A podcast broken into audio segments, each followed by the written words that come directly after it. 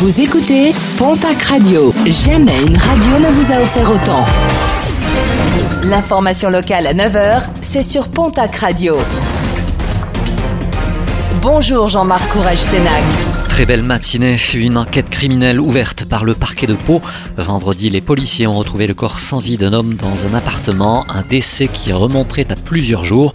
La victime aurait été tuée par arme blanche. La police judiciaire a été saisie. Les auditions se poursuivaient ce week-end. Un accident déploré samedi à Solferino, dans les Landes. Un homme qui, avec un tracteur, tentait de sortir un arbre d'un terrain privé, a été grièvement blessé quand son véhicule s'est soudainement retourné sur lui.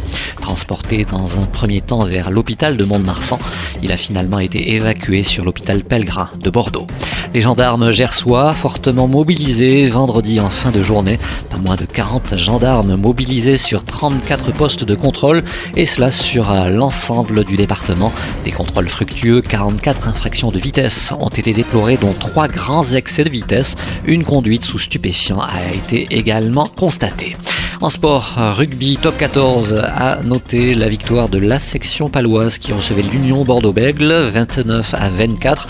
En Pro D2, la rencontre entre Carcassonne et Mont-de-Marsan a été reportée, tout comme celle entre Oyonnax et Biarritz.